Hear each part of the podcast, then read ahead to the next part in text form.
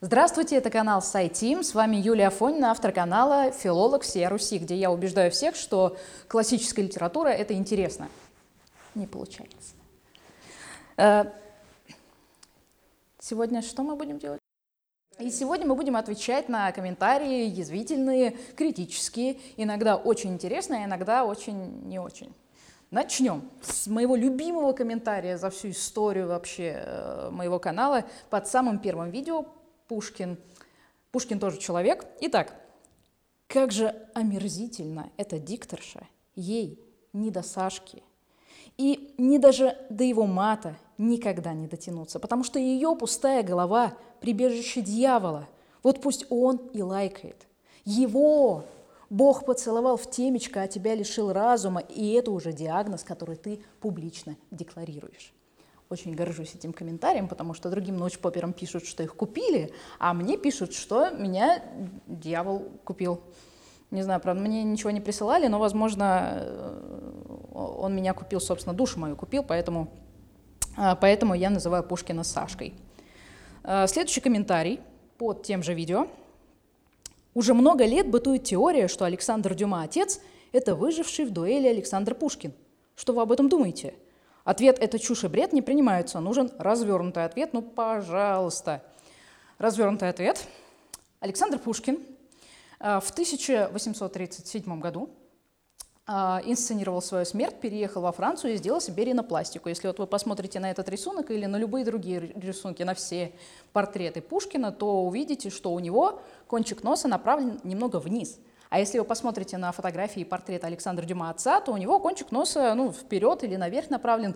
Так или иначе, чтобы такое провернуть, Пушкину пришлось бы сделать ринопластику. А еще э, каким-то образом подкупить всю русскую знать, которая в то время, ну, вообще-то ездила туда-сюда и виделась со всеми во Франции, в Европе и где угодно, э, подкупить их всех, чтобы они не сдавали, что вот он, я, Пушкин, тут скрываюсь.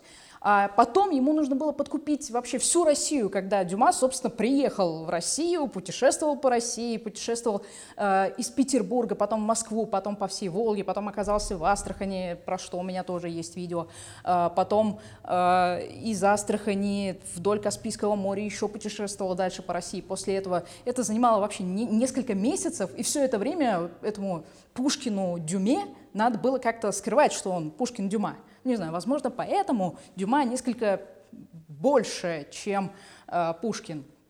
Но даже этого от Пушкина не стоило, скорее всего, ждать, потому что э, все современники говорили про Пушкина, что он ест много, но у него быстрый обмен веществ, и он при этом все, всегда оставался таким подтянутым. Так что нет, простите, Поперечный один раз снял видео, где в юмористической форме об этом рассказал, а нам теперь, нам теперь разгребать.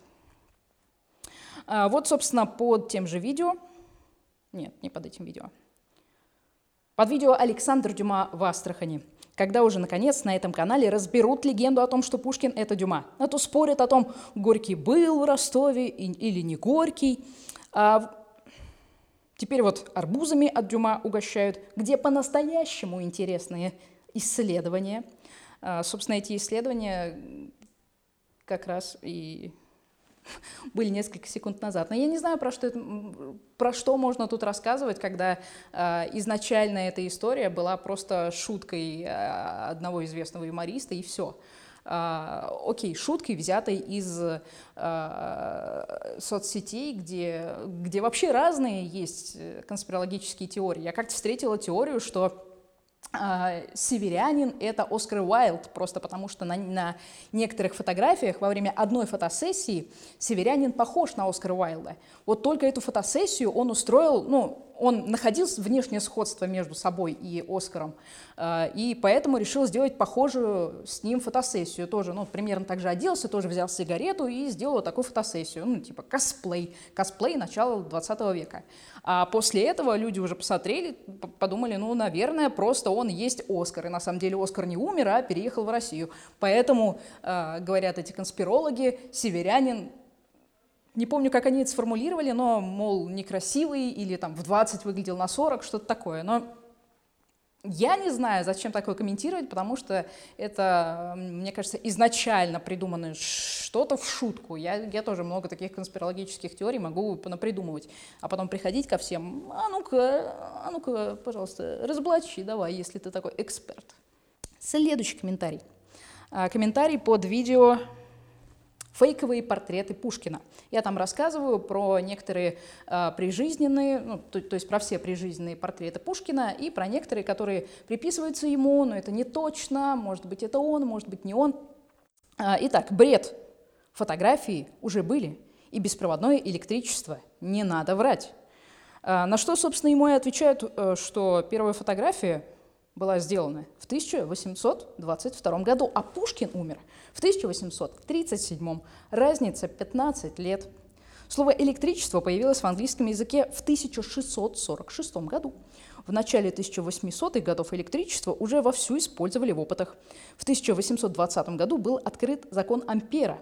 В 1821 Майкл Фарадей изобрел электрический мотор. В 1826 году немецкий физик из Мюнхена открыл закон Ома.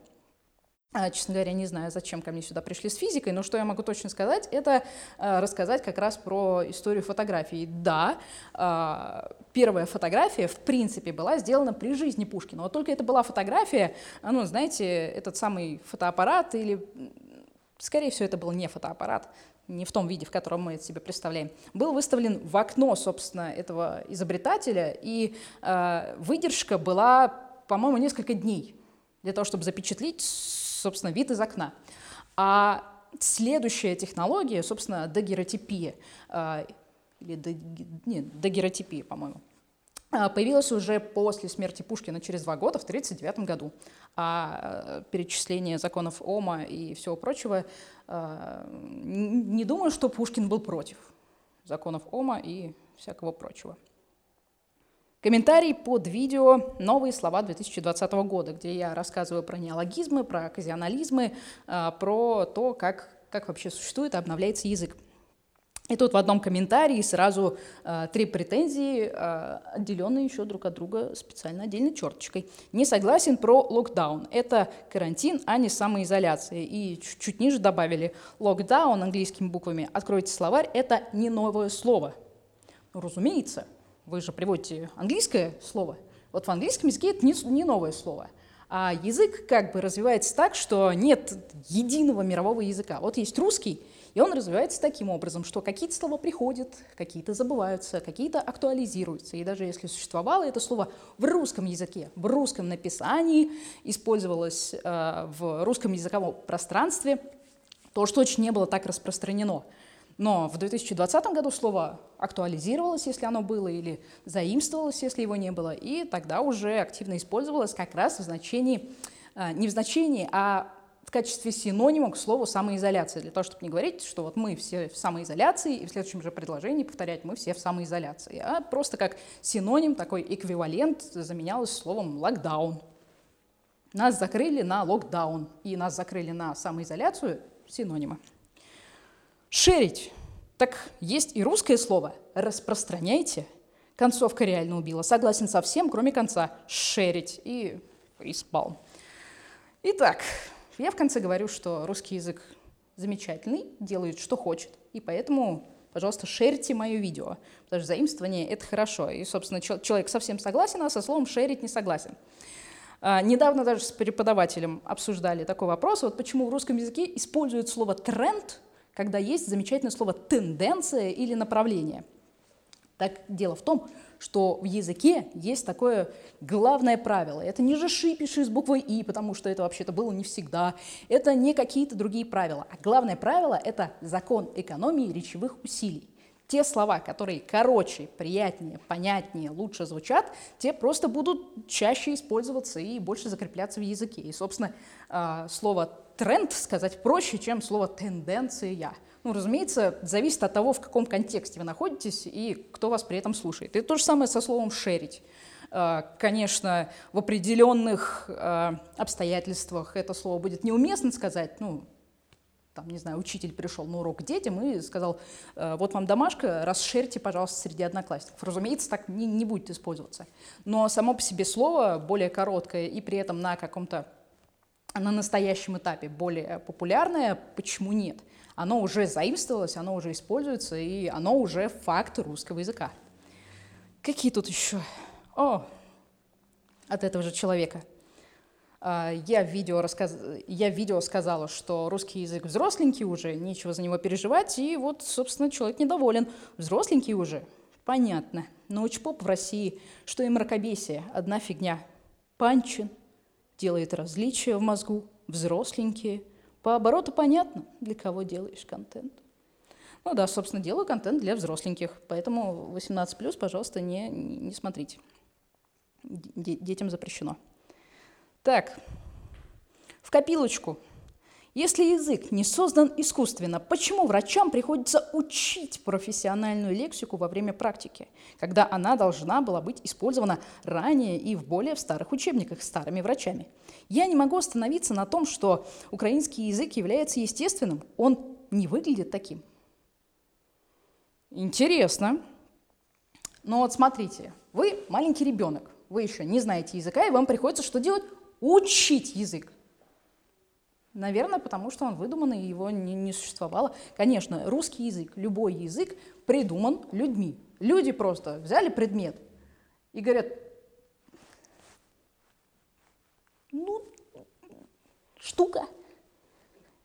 И вот договорились два человека, что это штука. И просто подай мне штуку. И вот им пришлось придумать это слово. Разумеется, язык, собственно, выдуманный. Его нам не дал Бог. А что касается того, что какой-то язык не выглядит естественным, ну, не знаю, я, я сейчас по учебе, э, мне приходится учить чешский, мне он выглядит, мне, мне он кажется очень странным по сравнению с русским языком, потому что там другая фонетическая система, потому что, ну, вот так вот вышло, у разных языков разная фонетическая система, разная грамматика, разная лексика, и то, что кому-то что-то кажется неестественным, это просто потому что у вас маленькая насмотренность, и вы э, не вы не привыкли к разным языкам, к тому, как они все между собой отличаются, какие они все разненькие.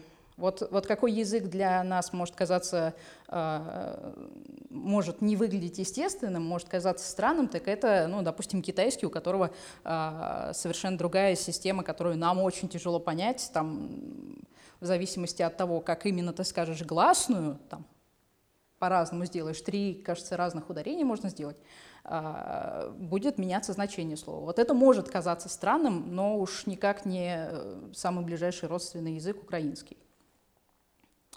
Следующий комментарий под видео «Как работает псевдоэтимология». Этимология слов – вещь сложная, но историческая наука во многом опирается на гипотезы и авторитеты ученых. В данном видео есть только два варианта – черный и белый – Ученые правы так, как они ученые, а все остальные – тупая серость. К истории есть масса вопросов, и целая куча фактов дотягивается за уши. Я не поддерживаю Фоменко, но имею целый ряд вопросов к ученым, чьи труды основываются на долгих, на, на трудах других ученых. У меня знакомого археолога задвинули с находкой. Она не попадала под теорию, ее просто убрали и сказали не лезть. Фоменко лжец, а Миллер, Байер, Шлёцер говорили правду, не говоря по-русски. Тот сказ про то, что в XIX веке вся знать говорила на французском. Да-да, и граф Голенищев-Кутузов обращался к войскам на французском. Историю пишут победители. Посмотрите на страну 404. Для обоснования своего национализма им написали великую историю из детства и пичкали. Но результат виден. Меньше пафоса и больше первоисточников. Ах да, их нет. Есть списки и до 19 века. О, и на нашей территории в 13, 14, 15, 16 веках не было живописи, только иконопись и детские рисунки в летописях. Ах да, 19 века. И тогда по порядку. Историческая наука опирается на гипотезы и авторитеты ученых. Э, нет. Э, на самом деле э, у нас филологов еще как-то попроще, но в остальных науках быть ученым очень неприятно, не прикольно, потому что в любой момент ты, ты посвящаешь всю жизнь исследованию чего-то, утверждаешь, что это так, что, ну, не знаю, что этот камушек состоит из вот этого. Нет, плохой пример. Эм, ну, какие примеры? Ну, хорошо. Э, вот ты утверждаешь, что, например, э, вот это произошло из этого, напрямую, без всяких посредников. А потом, к концу твоей жизни, когда ты уже построил на этой гипотезе карьеру, вдруг открывается что-то, что переворачивает это, что э, показывает, что вот это не, не из этого произошло. И, э, д, допустим, э, преемственность языков э, происхождения одного из другого вдруг переворачивается, и оказывается, что нет, на самом деле все это было не так, просто потому что мы обнаруживаем какой-то э, один новый письменный источник, который может все это изменить, который, возможно, до этого считался мифическим или несуществующим. А, очень тяжело и очень шаткое положение у каждого ученого, потому что э, любой другой ученый может просто прийти, привести какие-то аргументы, найти какие-то доказательства и опровергнуть. И много таких ученых уже оказались не у дел, канули в лету, и о них сейчас никто не вспоминает. Э, возможно, о тех ученых, которые сейчас э, на пике, которые сейчас, на, на которых э, сейчас держится наше мировоззрение, в какой-то момент и их утверждения будут опровергнуты. Э, просто потому что что найдется какая-нибудь еще информация. А они станут просто частью истории науки, но не э, основой нашего мировоззрения. В данном видео есть только два варианта, черный и белый. Я э, напомню, это видео про псевдоэтимологию. Собственно, ученые правда так, правы так, как они ученые. Нет, они правы так, как у них есть доказательства, а у э, других ребят нет. У, у других ребят есть просто умозаключение на пальцах. А, ну и, собственно, я, конечно, не поддерживаю Фоменко, но и дальше началось перечисление всяких, всяких э, э, разных аргументов, которые э, наверняка уже много раз были опровергнуты. Собственно, ну, например, на нашей территории в 13, 14, 15, 16 веках не было живописи, только иконопись, чем вам не живопись, конечно, и детские рисунки в летописях. Ну и да, конечно, еще э, портреты, например, ну, э, портрет Ивана Грозного, ну, не тот самый известный и не тот чуть менее известный, а вот э, типичный, который вот вы открываете Википедию, и там будет этот портрет. Э, собственно, это не икона, это изображение, которое тогда было, было принято и которое тогда умели делать. Э, собственно, ну и не только детские рисунки в летописях, э, есть еще э, лубочные изображения, например, которые э, вполне люди там даже у себя дома могли вешать. Так что не знаю, что, что, что за аргументы, большинство этих аргументов просто ну, слова, а не факты. Так, мне вот это читать, это просто, это только часть, это половина сообщения. Дальше под видео, как работает псевдоэтимология, есть несколько огромных полотен от одного и того же человека, поэтому выдержки с самым, не знаю, интересным, важным э, или мракобесным. Э, итак, в лингвистике так хитро все завернули, что для европейских словарей есть отдельные словари. А, потеряла а для восточноевропейских, славянских, есть фасмер, где намеренно не упоминаются слова из западноевропейских языков. Это, собственно, не потому, что как бы, языки разные, а, в один словарь, зачем в один этимологический словарь рус, русского языка добавлять э, этимологию слов из других языков. Нет, это чтобы читающие не натыкались на ненужные параллели. Не нужно быть особенным, чтобы усмотреть в английском help русское хлопать, а в английском hope уповать. А, собственно, вот главная проблема псевдоэтимологии, а одна из э, проблем, что э, люди, э, желая соединить какие-нибудь два слова как родственные, делают с ними все, что хотят. Ну, допустим, вот то же самое help и хлопать Захотели переставить э, гласность с согласными местами, переставили. Захотели заменить э, э, э, е на о, заменили, господи, если там есть хл, хлопать или help, есть два согласных, нормально, забираем. Вот, собственно, в той лекции Залезняка, на которую я ссылалась, было а, сказано, что а, псевдоэтимологи каким-то невероятным образом почему-то всегда сильно дискриминируют гласные. Вот если согласные совпадают, отлично, гласные можем переставлять, убирать, какие-то новые подставлять, что угодно. То же самое с английским словом hope и уповать. Э, не знаю, сочетание э, в первом слове up, а во втором по. Разумеется, это делает э, эти слова э, родственными. А, дальше. Вот это мне тоже еще нравится в этом же сообщении. Еще более смешно. А, а, вот, таким образом, э, сравнительная лингвистика летит в тартарары. А еще более смешно, когда вдруг заявляют, что обезьяна и человек произошли от общего предка. Почти верно, просто как Почти верно, просто как попал на Землю человек, кроманьонец, например, неизвестно, капслоком сказано. Но приматы, гоминиды, ископаемые, все хордовые – это бывшие люди, которые деградировали в животных в прошлые далекие эпохи. Э, эволюционисты такие же дебилы, как историки. Э, собственно, э, в канале «Филолог всей Руси», конечно, интересно будет рассуждать об этом, но как бы это работает э, немножко не так, если вы прямо сейчас э, будете копать, очень долго копать, вы будете находить ну, сначала человеков, потом там обезьянов, ну там предков человеков, а потом вы найдете там э, самых древних млекопитающих, а потом в какой-то момент э, под вот, вот, вот, таким слоем пепла э, вы, может быть, найдете не, только млекопитающих, но и больших таких рептилий, динозавры называются. И если вы вдруг сможете копать настолько глубоко и найдете где-нибудь там под трицератопсом человека, Хорошо, я, я с радостью признаю, что все произошло от человека, но мы копаем глубже, а человеков все меньше, их в, каком-то, в какой-то момент и нет, и не найдете вы их. Собственно, как вы копаете, приходите.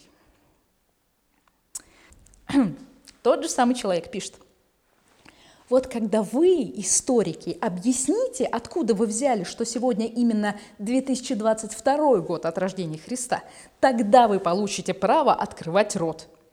В отличие от вас, Фин, это, видимо, собственно, есть Фоменко, а, да, а, Фоменко и э, его соавторы вычислили даты на египетских зодиаках.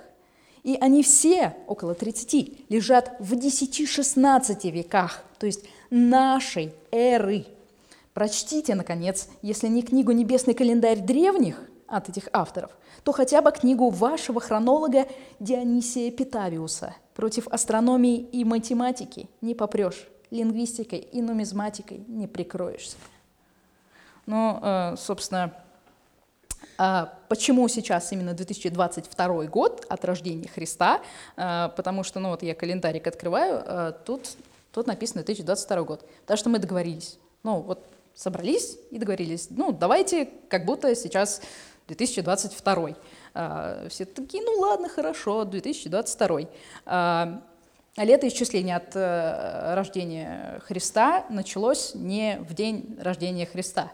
А, собственно, я даже встречала шутку по этому поводу. Стоят два э, римских стражника, один другого спрашивает, а какой сегодня год? Ну, пятый до рождения Христа. Кто такой Христа? Его спрашивают. А, летоисчисление менялось, и, собственно, до этого было другое. И, насколько я помню, лет через 200, 300, 400, через много лет после э, рождения Христа, распятия Христа, смерти Христа, э, все, все сказали, ну вот примерно тогда он, наверное, родился, и вот давайте примерно оттуда считать.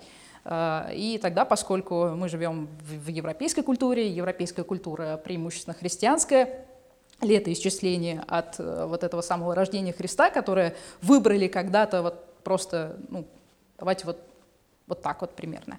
А, поэтому мы считаем так. Если вы захотите, вы можете считать от рождения пророка Мухаммеда, я не помню, э, э, от рождения считается или от момента, когда он впервые э, вышел на контакт. Но вот вы можете считать, как хотите. Китайский календарь ведь тоже считается с какой-то другой датой. Может быть, у вас не 2022, может, если вы захотите. Тот же самый человек оставляет еще один комментарий. 3 плюс 3 получается очки? Это, я понял, дурацкий троллинг на брови и очки Фоменко? Это что, и есть критика новой хронологии? Алло, ключевое слово – хронология. Э, просто поясню.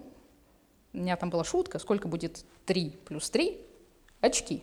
Э, и это, собственно, э, отсылка на девушку-блогера, которая сделала такую шутку. У нее просто персонаж с маленькими такими ручками, и она, ну, она так считает.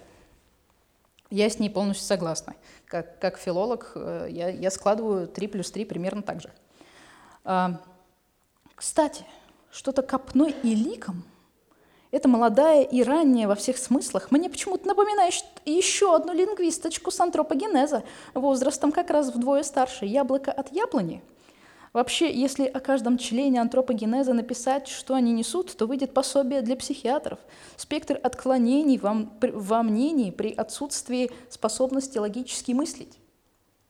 Я, я, я, просто я перемотаю назад. Этот же человек написал, что э, help и хлеб это help и хлеб же этот человек написал. Э, это слова, произошедшие друг от друга, или, э, или что э, этот же человек написал, что ну, там, все, все хордовые произошли от человека, просто деградировавшего человека. Я, я, я не буду ничего говорить про способность логически мыслить. Итак, дальше. Наконец, другой комментатор. Но это сразу дизлайк. Хайпится на ругань Задорнова. Это стыдно. Он мог неправильно говорить про язык, но это лишь малая часть его творчества. Он был отличным юмористом и сатириком, так что не смейте поганить его память хайпом.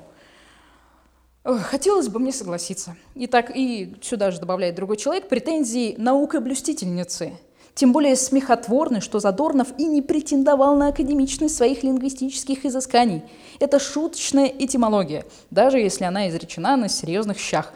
Девочка спорит с анекдотом мне бы очень хотелось согласиться. И э, изначально сценарий этого видео э, был докладом на предмет диахроническая лингвистика. Э, и тогда я в конце просто поставила вопрос. То, что делает Задорнов, это э, юмористическая этимология, которая, собственно, и выделяется в отдельный тип, или это псевдоэтимология? Я считаю, что это псевдоэтимология. Преподавательница тогда посчитала, что это юмористическая этимология. Но э, множество интервью Задорнова, э, его там открытых высказываний и вне юмора позволяют прийти к выводу, что для него это было серьезно э, к сожалению. Мне бы хотелось спорить с анекдотом и убеждать, что это, э, что это все шутки, но, к сожалению, скорее всего, это были не шутки, учитывая, что он там и в открытую полемику с лингвистами выступал и все прочее. Ой, это, кажется, все. Да. Спасибо за просмотр. Меньше мракобесия, больше читайте источники и сравнивайте их. Читайте Пушкина, не бойтесь называть его Сашкой, вас за это не побьют, только, может, что-нибудь в комментариях напишите. помните, главное правило, первое правило бойцовского клуба – жиши, пиши с буквой «и».